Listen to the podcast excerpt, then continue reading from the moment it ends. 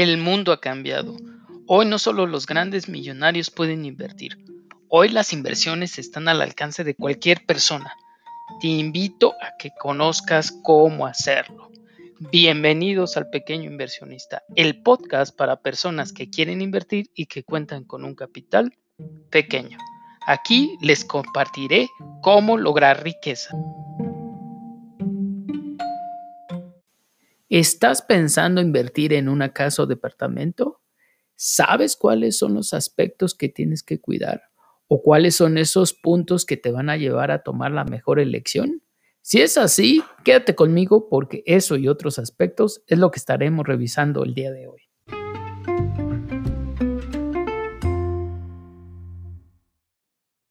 Continuando con nuestra serie donde estamos dando los aspectos más importantes que tienes que considerar a la hora de invertir en una casa, en una propiedad. Ya revisamos los aspectos 1 y 2 que se tratan de la demanda y de la zona. Ahora vamos a revisar el aspecto 3 y 4 que se tratan de los metros cuadrados y de la distribución. Así que comencemos. Cuando estamos hablando de los metros cuadrados, es importante tenerlo en mente. La mayoría de los inversionistas lo hacen, pero déjame decirte que para aquellas personas que son los newbies, los novatos, donde no tienen este dato presente y de la importancia que tiene. Si no sabes cuánto vas a comprar en metros cuadrados, en realidad se te va a complicar demasiado la vida, porque típicamente lo que vemos en algunas personas muy novatas es que llegan y dicen, la casa está grande, la casa está chica, pero eso depende mucho de nuestros ojos y te pido que no confíes en ellos. ¿Por qué? Porque una casa se ve más grande o más chica dependiendo de su distribución. Una casa totalmente abierta suele verse más grande. Así que tenemos que basarnos en los metros cuadrados. Los metros cuadrados determinan el precio de la propiedad. Junto con la locación son los dos aspectos que van a determinar completamente el precio. Bien, entonces, ¿qué tenemos que cuidar en este aspecto de los metros cuadrados? Básicamente, el que consideres terreno en construcción. Es que en algunas propiedades, sobre todo que no sean nuevas, vas a poder encontrar algunas oportunidades en donde a veces el terreno te lo regalan. Básicamente lo que te venden son los metros cuadrados de construcción. Y viceversa, a veces en ciertas locaciones lo que te venden es el terreno y básicamente te regalan la construcción porque sea vieja, etcétera, pero puede llegar a tener algún uso. Por eso la importancia de siempre tener en consideración los metros cuadrados.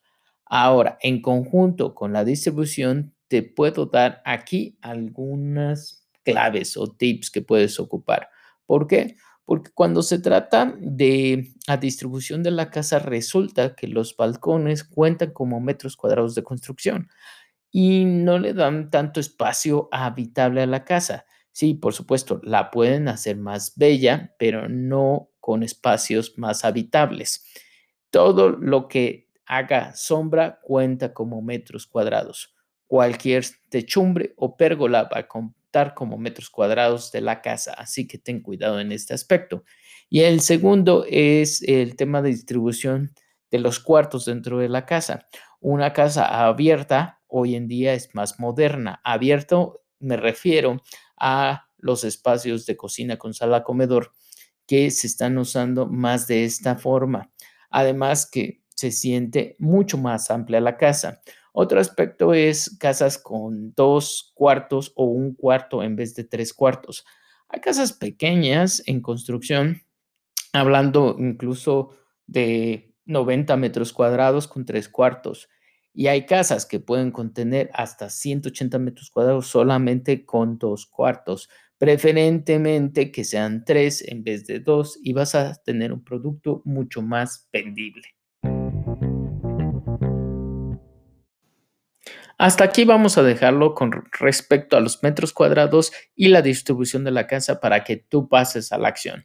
Puedas ir y visitar casas y pongas en práctica los conocimientos aprendidos. Así que hasta luego.